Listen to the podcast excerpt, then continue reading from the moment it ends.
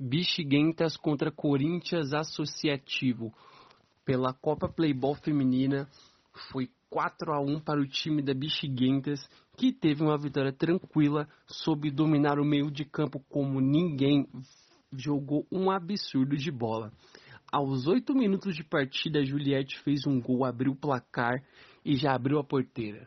Um minuto depois, logo depois da bola ter rolado, teve uma jogada incrível com um golaço da Francisca pelo lado direito. Ela meteu o olhinho, ela fez e aconteceu no jogo. Ela foi o destaque da partida com êxito.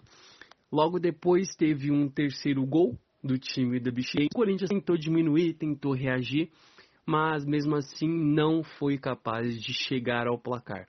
No final da partida, aos 19 minutos do segundo tempo, houve um pênalti para o time da Bichiguentas, onde elas fecharam essa vitória com chave de ouro, com 4 a 1 no placar. Elas jogaram demais, estão vindo forte aí disputando pelo título.